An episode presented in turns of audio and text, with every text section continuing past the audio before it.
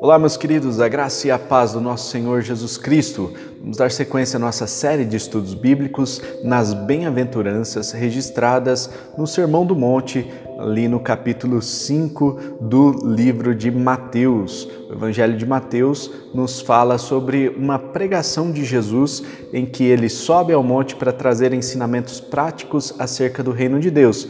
E em Mateus capítulo 5, no versículo 8, diz que bem-aventurados são os puros de coração, pois eles verão a Deus. Nós falamos anteriormente que as bem-aventuranças transmitem uma ideia de gradação, ou seja, nós estamos nos aprofundando nessa ideia de que bem-aventurado, né, de quem é aquele que é bem-aventurado. Né?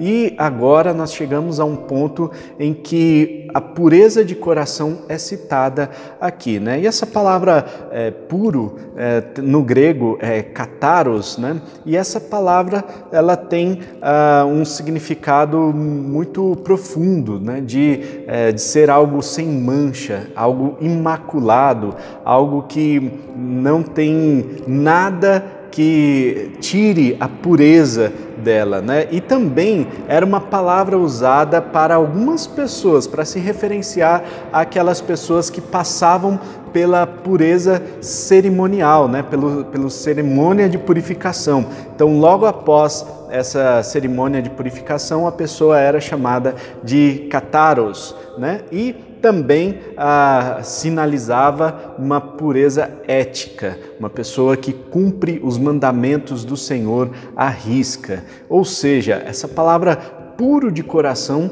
tem uma profundidade muito grande para, uh, para aquele que é bem-aventurado, né? aquele que não se corrompe facilmente, é aquele que enxerga os seus pecados. E é interessante ver é, que não apenas enxerga, mas se arrepende dos seus pecados, né?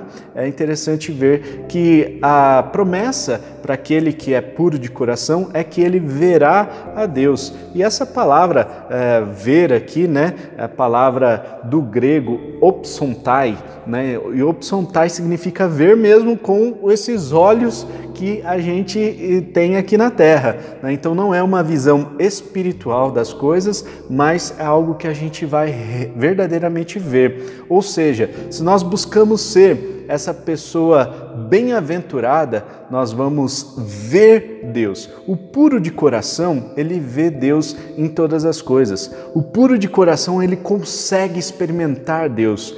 O puro de coração ele consegue enxergar Deus mesmo naquelas situações que são adversas, naquelas circunstâncias que parecem ruins, que aos olhos humanos são circunstâncias que muito provavelmente alguns interpretariam que vem do maligno, mas ali essas pessoas enxergam Deus, enxergam que Deus pode estar atuando na sua soberania para que a pessoa se arrependa, para que ela experimente a graça superabundante dele em suas vidas. Esse é o bem-aventurado que é puro de coração, que eu e você possamos buscar de todo o nosso coração essa pureza, viver de forma irrepreensível, de forma imaculada, sem mancha nenhuma. E quando nós passarmos por alguma situação que nos leve a pecar, que nós tenhamos a honra de pedir perdão, de nos arrependermos desse pecado e pedir para que o sangue de Jesus cubra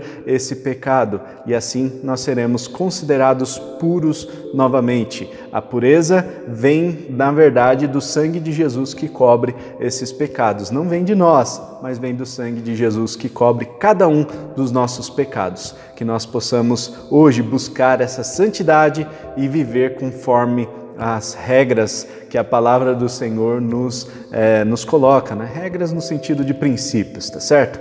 E vamos todos nós é, nesse desafio de viver aí o que a palavra de Deus nos ensina. E eu te convido a ficar por dentro dessa série de mensagem das, mensagens sobre as bem-aventuranças, se inscrevendo aqui no nosso canal e ativando o sininho para receber as notificações. Deixe aqui seu comentário se essa palavra tem sido bênção para você, se de alguma forma ajuda no entendimento da palavra de Deus. Temos outros estudos por vir e outros que nós já gravamos, tem disponível aí no nosso canal, que você possa vasculhar e ter, e, e ter aí um bom entendimento da palavra de Deus. Um forte abraço, até o próximo vídeo, tamo junto, tchau!